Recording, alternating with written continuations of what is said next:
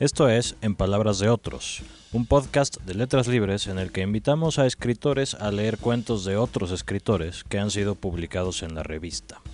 Hoy nos acompaña Daniel Rodríguez Barrón. Hola Daniel. Hola, hola Emilio, gracias por invitarme. Daniel Rodríguez Barrón nació en la Ciudad de México en 1970. Es autor de la novela La soledad de los animales, considerada por el diario Reforma como una de las mejores de 2014, y del libro de cuentos Los Mataderos de la Noche, de reciente aparición.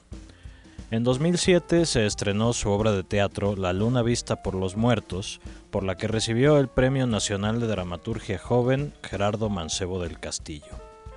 Daniel se ha dedicado extensamente al periodismo cultural. En el 2008 recibió el Premio Nacional de Periodismo en la rama de divulgación cultural y al año siguiente fue distinguido con una mención honorífica en el Premio Alemán de Periodismo Walter Reuter. Leer, ha dicho Daniel, es como entrar en un sueño inducido y saber que otro conduce y nos llevará a buen puerto. Escribir, en cambio, es estar al frente, saber que llevas pasajeros, los personajes y un inspector de vuelo, el lector, y por si eso no fuera poco, uno sabe secretamente que no se tiene idea de a dónde va. Daniel va a leer el cuento El Café París de Héctor Manjarres, publicado en abril de 2005 en Letras Libres. Héctor Manjarres nació en la Ciudad de México en 1945. Su nutrida obra abarca la poesía, con libros como El Golpe Avisa de 1977, el cuento, con Ya casi no tengo rostro del 96 y Anoche dormí en la montaña del 2013, y la novela, la más reciente es París desaparece, de 2014. En 1998 recibió el premio José Fuentes Mares por Ya casi no tengo rostro y en 2008 el Premio Nacional de Narrativa Colima por El bosque en la ciudad. Manjarres, según Christopher Domínguez Michael, es el más puro de nuestros cuentistas y como creador de novelas cortas compite con el argentino César Aira no en la cantidad pero sí en la calidad de invenciones. Podrá gustar más o gustar menos su estilo, pero es infrecuente encontrar un escritor como él. Cada libro suyo está al menos tan bien escrito como el anterior y la obra en su conjunto es ya una comedia humana que abarca medio siglo en la vida de México, de Londres y de París. El Café París. Lo llaman el Café París. Son dos mesas y cinco sillas sin tornear, sin barniz, sin pintura, que cojean Así lo llaman los teguaris o teguaris, los forasteros, los que saben de la existencia de París y sus cafés. Este sitio está en la calle principal, 50 metros de tierra dura que desembocan en el gran espacio. También de tierra donde anoche unas chispas de cohete estuvieron a punto de incendiarle la mata de pelo. Concha bebe agua mineral de sabor toronja de la botella, en pequeños tragos que hace pasar entre los dientes. Son las siete o siete y media o las ocho de la mañana y Concha se muere de hambre pese a que a las cuatro y media se atragantó dos latas de atún y tres tortillas de maíz grandes y gruesas y casi quemadas y suculentas. Tiene una libreta abierta en la mesa, con un solo apunte. El tiempo aquí es completamente diferente. No se refiere al clima, sino a los segundos, los minutos, las horas, y si no sabe qué horas son, es porque anoche, antes de las cuatro y media y después de medianoche, le regaló su reloj a un brujo que la cogió del brazo con nueve dedos como alicates y le dijo Buen reloj el tuyo, omega, de cuerda. En ese momento, Concha se limitó a sentir y tuvo la audacia de mirarlo profundamente a los ojos. En el tiempo subsiguiente, recordó asombrada, vívidamente, a su abuelo materno Pablo, en quien jamás pensaba, aunque a veces sí reflexionaba sobre su racismo enconado. El reloj se lo había dado su abuela, para que tengas algo de él, y siempre lo había colgado en un librero junto a la computadora. Luego se acordaba, le daba cuerda y ajustaba las manecillas. Lo trajo en este viaje porque era poco llamativo y le gustaba la idea de darle cuerda todos los días, ritualmente. Ya una vez lo había llevado consigo a un viaje a la Sierra de Juárez, la última vez, por cierto, que había estado en la montaña. Años. El rostro angulado de su abuelo la acompañó, silencioso, durante un largo rato. A una hora, tantísimos años después de su muerte, su expresión era severa, seca, pero como aparecía con el ribete verde y rojo que el peyote le daba a las imágenes nitidísimas, don Pablo se veía espléndido, con su corbata invariable, como alguno de aquellos íconos coloridos de Andy Warhol. No conversaron nada Concha y su abuelo. Mientras ella deambulaba por la aldea y sus alrededores en busca de nada en particular, él se mantenía muerto, solemne, apacible, en su mente como escuchando con respeto sus pensamientos.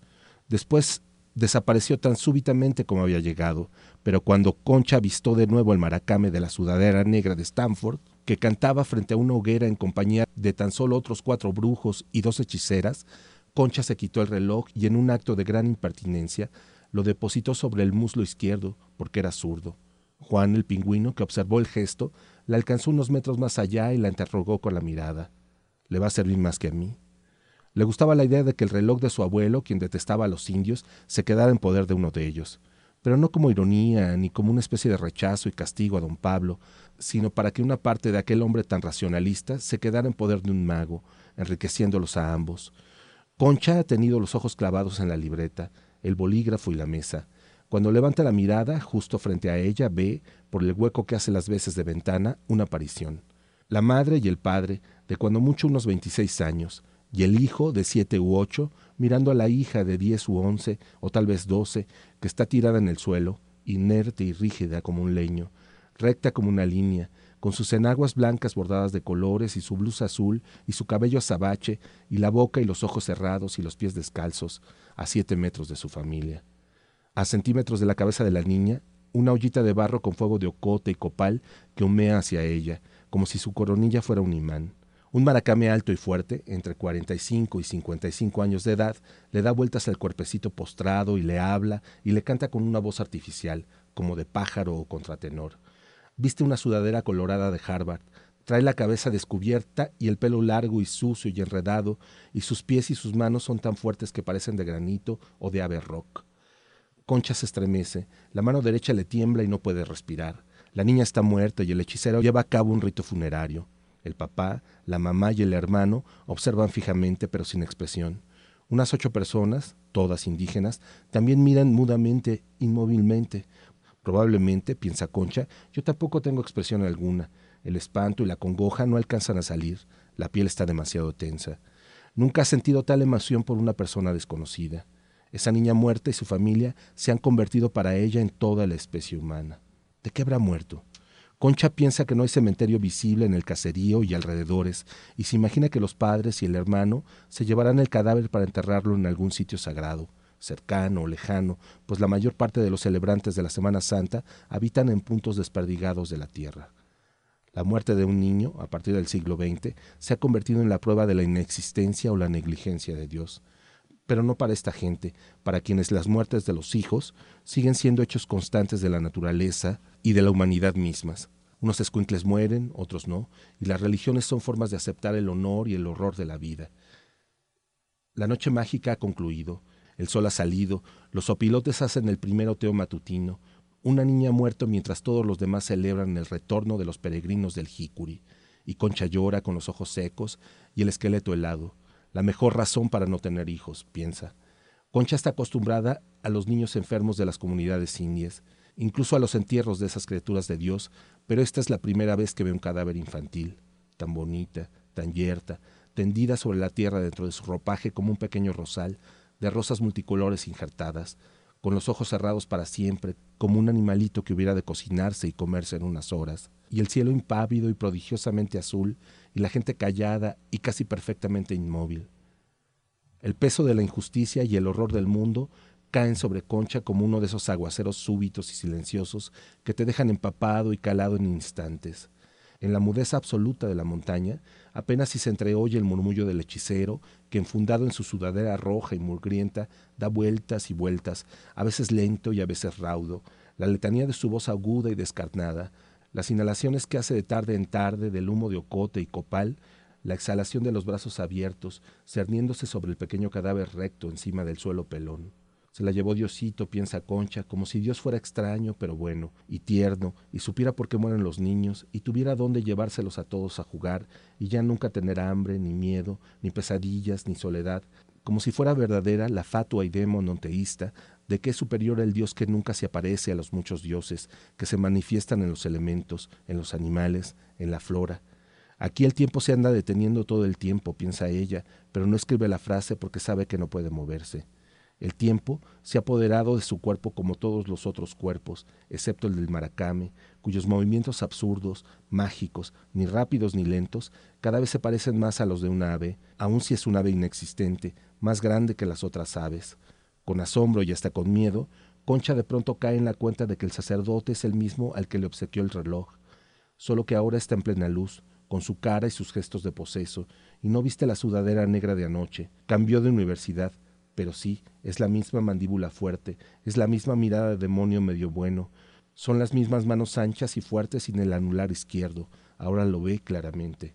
Concha se siente confusa, intrusa, estúpida, asustada, no sabe si el maracame la ha visto y no quiere que la vea, como si al darle el reloj le hubiera impuesto algo, por un lado, y le hubiera entregado, por otro, una parte fundamental de ella, la posibilidad de recordar a veces no solo y ante todo a su abuelo, sino también los tiempos en que se daba cuerda a los relojes, antes de que se dieran cuerda automática con los movimientos del brazo y mucho antes, desde luego, de que los animaran las pilas, los tiempos de su abuelo. El hechicero se mueve entre la luz creciente de la mañana como si aún se moviera entre los telones de la noche, ensimismado como humano y ágil como animal. Sus movimientos se van haciendo suaves y breves. La voz es cada vez menos audible y más aguda. El mundo se detiene aún más como película de Tarkovsky, como documental de un sueño, piensa Concha. El mundo se detiene, punto. Los dioses observan el movimiento de las hojas, los animales y los hombres siguen inmóviles, excepto la familia de la niña, que se ha ido retirando imperceptiblemente, como si a cada minuto dieran medio pasito atrás. ¿Van a dejar a la niña aquí? Sigue tan yerta como una rama, tan hermosa como fotografía de Álvarez Bravo. Concha oye su propia respiración, se acomoda en la silla coja, hay veces que el mundo es absoluto y se recoge sobre sí mismo como una fiera, un cadáver, una nuez. De súbito, mago que descorre el paño negro en el escenario o recamarera que destiende la cama de un hotel, el demonio bueno se ha balanzado sobre la criatura y con movimientos rapidísimos le levanta la blusa azul y otras prendas indefinibles y le deja el torso desnudo, con los pechitos nacientes pero ya redonditos, expuestos. Concha grita de horror, pero hacia adentro, núbil, muerto, hermoso, patético, el tórax de la niña despliega las costillas, la piel suavecita, los volcancitos, ante el frío y el sol de la mañana, la cara tapada casi hasta los ojos. ¿No pueden realizar sus ritos funerarios en un lugar más secreto, más sagrado? se pregunta la antropóloga asustada. ¿Tiene que ser tan absoluta y descarnada la prodigiosa mezcolanza de lo sagrado y lo profano entre esta gente? Los pechos de la pobre niña muerta están a la vista de todos, hasta de una intrusa como Concha. Le bajará también las enaguas, la dejará desnuda ante todos los que están vivos, personas y sopilotes, y carecen de su dramática inocencia. Con dos piedritas marinas lisas, el sacerdote recoge el tizón y lo pasa por encima del tórax inerme y lindo, y le espira humo desde los deditos descalzos hasta la frente. Concha, hipnotizada, mira este desnudamiento a la vez sagrado y profanatorio de un cadáver, del cuerpecito delicado o inconcluso de una puber que tal vez nunca se desnudó siquiera ante su mamá, dado el pudor indígena. Se puede entonces, se debe incluso, mostrar a los vivos el cuerpo desnudo de los muertos, sin ropa ni afeites, no para humillarlos, sino para honrarlos, para consagrarlos. Mientras Concha aferra con fuerza el cuello de vidrio suave de la botella de agua mineral, el mago empieza primero a pulsar con las yemas de sus nueve dedos la frente, la mejilla, los labios, la barbilla, el cuello y el tórax de la criatura y de pronto se pone a chuparle los pezones, chupárselos como un hombre repleto de deseo, no como mama el niño hambriento. Con los labios entrompados y los ralos bigotes hirsutos, abarca todo lo que puede de los pechos, concentrándose, minucioso en cada pezón, y luego los lame y tal vez hasta los mordisquea goloso. Concha no vio nunca nada así, ni recuerda haber leído sobre algo semejante en toda la literatura antropológica. Sabe de la lasitud y latitud de las prácticas rituales de esta gente, pero esta succión sensual, llena de lívido y baba, este asqueroso desmán sacerdotal. Aborrece el brujo, lo detesta, le tiene horror y pánico y quisiera matarlo con sus propias manos, con esta botella, con esta silla, y que lo cuelguen de los pies o de los huevos, y que la gente lo patee y las niñas lo escupan y los niños lo apedren. De pronto, Concha entiende, cree que entiende. Si nadie se abalanza sobre el curandero para hacerlo pedazos, tiene que haber una buena razón. Probablemente, se dice, lo que está haciendo es todo lo posible y necesario para conservar algo de la puber, algo intangible y al mismo tiempo denso, por así decir, para su familia y para su comunidad y para todos los vivos, los sobrevivientes, yo incluida. Esta gente no tiene fotos, ni cassettes, ni DVDs. Esta gente conserva el espíritu de los muertos de otra manera. Kabila. La madre, el padre y el hermano observan muy atentamente, esperando algo. El chamán ha dejado de poner su boca y sus manos sobre el cadáver. Lo deja ahí, con el torso desnudo, como si fuera una estatua tumbada, y de su itacate saca una botella de tequila, y de la botella de tequila bebe un trago de un líquido oscuro, y ese líquido oscuro como de piloncillo diluido se lo asperja a la niña con la boca, de arriba abajo, varias veces, y dejando la ollita del humo, se va. Y al mismo tiempo que él se va, la niña se levanta, como un títere al que una fuerza con hilos invisibles jalara hacia arriba, primero por la nuca, luego por los hombros, después por los codos y la cadera y las rodillas y los pies, con los cuales se echa a andar lentamente, mientras la camisa y demás prendas del tórax vuelven a caer en su sitio, hacia su familia que le sonríe y también echar a andar, sin besos ni abrazos y tal vez sin palabras, hacia el lejano borde del acantilado, haciéndose cada vez más pequeños el padre, el hijo, la madre y la hija, en ese orden. No vinieron a la festividad, vinieron al médico. Huevos rancheros, dice la mesera del Café París, poniendo en la mesa un plato de plástico verde, con tres huevos fríos sobre dos tortillas blanquísimas de trigo y un poco de salsa roja que parece de lata. Concha sale corriendo a la calle, pero el brujo hace ya tiempo que desapareció, como también todos los demás. Muchas gracias Daniel por esta lectura. Empecemos por la pregunta más elemental. ¿Por qué te llamó la atención este cuento? Porque me parece que representa muy bien la escritura de Manjarres, pero no solo la escritura, sino las ideas de Manjarres. Yo encuentro que es uno de los escritores más difusos a la hora de ponerlo en una generación u otra. Por nacimiento, digamos, es, pertenece a la generación de la onda. Sin embargo, no escribió nada como lo que pudo haber escrito eh, José Agustín, porque él estaba fuera del país. Entonces, todo esa, ese rollo sobre los 60, sobre el 68, no solo lo vio de lejos, sino llegó, digamos, a clausurarlo. Cuando llegó a México, eh, revueltas estaban muriendo. Entonces su visión de los, de los 60 es una visión, al menos de los 60 en México, es una visión alejada y yo te podría decir irónica. ¿Y qué más irónica que este cuento, en donde estamos hablando del típico viaje iniciático de una antropóloga pacheca, que se va a ver, digamos, lo que hacen estos, estos indígenas con el peyote, que se va a ver a un, maracame y que de pronto se encuentra con que le asusta lo que está ocurriendo y no aparece ni en sus libros, ni en sus folletos, ni en su, digamos, en su realidad cotidiana. Entonces me parece que, que Manjarres hace eso, ese doble juego, ese decirnos, estamos en los 60, estamos metiéndonos peyote, pero ¿qué creen?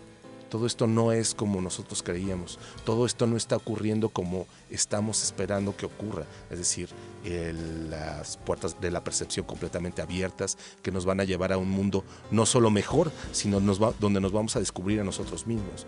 Aquí Concha lo que sucede es que al final casi esas puertas se le cierran de un portazo. Eso es algo que me gusta de Manjarres. Te decía el asunto de, las generaciones. Por nacimiento creo que pertenece a la, generación de la onda, pero si tú lees sus libros, está más cerca a veces de Salvador Elizondo. Su rollo sobre Paul Valéry y su entusiasmo por, por Messier Test me parece que está más cerca de ese Elizondo que traduce a Paul Valéry, por supuesto, y que uno de sus ídolos es, es Messier Test.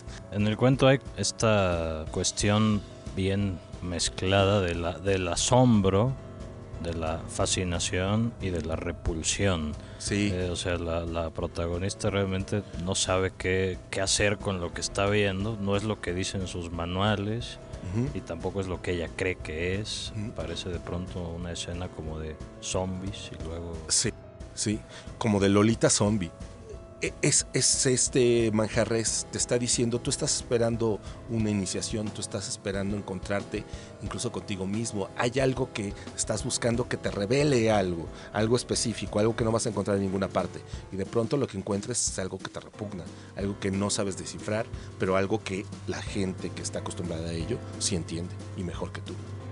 Y también está muy a la vista el choque como entre magia y racionalismo puesto de manera irónica en, en, las sudaderas que el brujo trae de Harvard, y, de Stanford, que se cambia de universidad. Y, obviamente en el asunto del abuelo racionalista que desprecia a los indios. Que, desprecia a los indios y que termina eh, ahora sí que a, través de Concha regalándoles un, un reloj. Pero no solo está ahí, está en el asunto del Café París. El Café París, que es un símbolo en México de los años 20 y de los contemporáneos, en donde se reunían, se reunían en el Café París del centro, y de pronto este es un Café París perdido en quién sabe dónde, y donde todo está destartalado, y ella no va a encontrar esos intelectuales que espera encontrar, sino se va a encontrar con unos huevos ya fríos, fritos, que le están poniendo en un, en un plato de plástico. Es decir, ahí es también el irónico Manjarres diciéndote, ok, en el título te voy a decir que es el, el Café París y una de dos, o vas a estar pensando en París en los años 20 o vas a estar pensando en México y el Café París de los contemporáneos. ¿Y qué crees? No te vas a encontrar nada de eso. Volviendo al, al, tema de la biografía de Manjarres, sale de joven de México. A los 17 años, sí. Vive en Belgrado, en Madrid, en Ankara, en París, en Londres. Y entonces, bueno, dice Christopher Domínguez Michael que por esta condición, cuando volvió a México, aprendió a mirar a México con los ojos del extraño extranjero. Y por ello, dice, varios de sus mejores personajes son o mexicanos en el extranjero o extranjeros en México. Es verdad, pero no solo eso, sino aprendió a leer a nuestros clásicos desde afuera. Eh, eh, por ejemplo, es el primero que señala eh, con mucha ironía eh, que los textos de Elena Poniatowska, que para cuando él llega son esos grandes textos sobre el 68, están escritos a base de, dicen, dicen uno de los ensayos, está escrito a base de signos de interrogación o de signos de admiración, es decir, como la niña sorprendida que está oyendo las conversaciones de, de sus mayores, ¿no? Dice de Juan Rulfo, sí es nuestro gran escritor, pero siempre como que nos deja un saborcito de que, de que faltó algo, de que hay algo que no pudo decir o no nos quiso decir. Y en eso lo empareja con Lori, que también dice, ok, es uno de, estos, de nuestros grandes penates porque vino a México, porque escribió en, en Cuernavaca, pero ¿dónde está la Cuernavaca que queremos encontrar? ¿Dónde está el, el Lori que nos hace delirar. Es decir, siempre tiene una mirada de extranjero, no solo en México, sino a través de la literatura que lee. Es, ese, es esa lectura como si lo estuviera leyendo un inglés o un francés, es decir, con distancia. No lea ninguno de nuestros clásicos con reverencia, sino diciendo, mira qué chistosos lo que, lo que terminan escribiendo. Durante la lectura notábamos el tema de la construcción del cuento. ¿Qué, qué tiene la construcción? Es muy compleja, es decir, sus, sus oraciones están relacionadas con respecto a sí mismas apenas por pequeños encabalgamientos. Entonces se vuelve muy veloz la lectura, pero al mismo tiempo te das cuenta que tiene que ver con la propia pachequez de, de, Concha.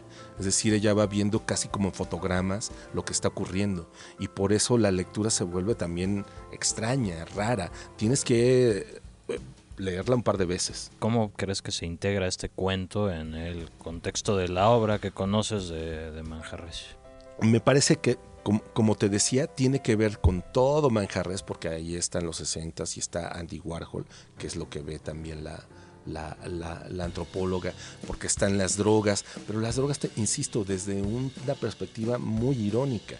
Es decir, no es el, el gringo Kerouac que viene a, México a experimentar consigo mismo y a esperar ver una realidad que no, que no comprende o una realidad que lo va a llevar muchísimo más lejos, sino está visto con, con, ironía. Yo creo que ese es el mayor, ahorita que leíste una cosa sobre, sobre, sobre Christopher Domínguez, me llamó la atención que lo comparara con Aira, pero ahora que, que lo veo bien mirado, creo que tiene razón porque lo que hace es jugar con esas realidades, con las realidades reales, si se me permite decirlo así, pero sobre todo con las realidades literarias.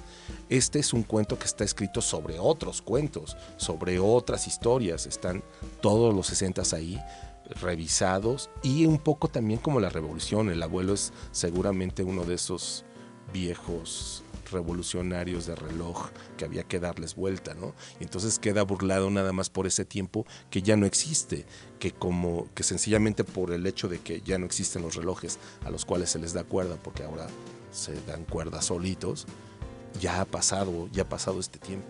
Creo que se inserta en la, en la literatura de Macarrés desde la parte irónica, desde la parte burlona. Creo que es un hombre que tiene un gran sentido del humor, no como el que podría tener Ibargüengoitia o otro de nuestros escritores que parece, que parece insertarse inmediato en el sentido del humor, sino este, ay, le cuesta trabajo de pronto como encontrar todos esos dioses, esos dioses de los 60 para de pronto ponerlos en duda, para ponerlos en juego, para decirnos, mira, todo eso que creías ya no está aquí. Para alguien que no conozca Manjarres, ¿cómo recomendarías eh, meterse a su obra? Pues mira, yo he leído mucho las novelas y, me gustan mucho sus ensayos. Traigo, los que no nos escuchan no lo, verán, pero traigo en este momento El Camino de los Sentimientos porque lo quise venir leyendo mientras venía, para acá. Para mí es un libro muy importante porque em, habla precisamente de revueltas del 68, de los 60s en, en Londres, pero insisto, vistos desde esta ironía. Entonces, creo que lo que podría un lector que no conoce absolutamente nada de Manjarres es entrarle primero por los ensayos, porque creo que te va a poner como en un mapa todas, todas sus ideas, todas sus preferencias, y después vas a leer esas ideas y esas preferencias ya elaboradas en, ficción si te adentras a lo mejor en las novelas o en los cuentos. Porque si lo haces al revés, de pronto no vas a encontrar dónde están esas referencias, por qué, por qué es tan irónico con tal o, cual, por qué, por qué escribe de esa, de esa, manera. Aquí él hace una crítica incluso de sí mismo en, el, en este libro que, que traigo, dice que cuando empezó a escribir en los 60 lo hacía como casi todos los escritores de la época, es decir, primero pensaba en, en, la forma eh, extraña y después en qué iba a poner en esa forma extraña, es decir, lo, que, lo primero que quería hacer era como la novedad extravagante de, de la narrativa y luego qué tenía dentro de esa narrativa. Ya desde ahí está siendo burlón, está siendo bastante sarcástico. Entonces cuando llegas a la novela te das cuenta de, esas burlas en su última novela sobre París, te das cuenta de que está hablando del París de Sartre, de que está hablando de, ese París de los 60 maravilloso, pero a través de unos chavitos que están en, en París y que no saben casi cómo sobrevivir ni qué hacer del día al día creo que eso nos pasa a nosotros en la realidad. Podemos estar viviendo en un México en este, mundo, en este México terrible, o que están ocurriendo cosas, pero la verdad es que tú y yo vivimos día al día, yo tengo que venir a trabajar, tú tienes que hacer tus cosas, no pensamos en, ah, Sartre está a la vuelta de la esquina, o ah, el, gran poeta está, vive a dos cuadras. Eso como que lo reflexionan a posteriori, y lo que él hace es esa ironía de decir, ah, todo está pasando al mismo tiempo y solo es grande a través de los que lo ven mucho tiempo después. Ese es París desaparece. Ese es París desaparece, exactamente. Que creo yo que es un pequeño homenaje, creo, a, Marcel Proust y a, y, Albertín desaparece. ¿Cómo es el contraste entre Manjarres como novelista y como cuentista? ¿Lo, lo encuentras similar? No tanto. Lo encuentro no, yo no, porque sabes que los ahora sí que tiene que ver con el, con la técnica, los cuentos y la novela es una cosa completamente distinta. En la novela le da para seguir diciendo cosas, seguir reflexionando sobre, sobre la calle, sobre los meseros que odian los meseros de París, sobre, sobre la pobreza, sobre cómo vivir en el extranjero. Y aquí en un cuento tiene que ser mucho más conciso, entonces va a lo que va. En los, en los cuentos creo perdemos un poquito al, al manjarres reflexivo, que es a mí el que más me gusta. Pues bueno, gracias Daniel por la lectura y por la plática. Muchas gracias a ustedes por invitarme, fue un verdadero placer leer a Manjarres. Esto fue En Palabras de Otros, un podcast de Letras Libres.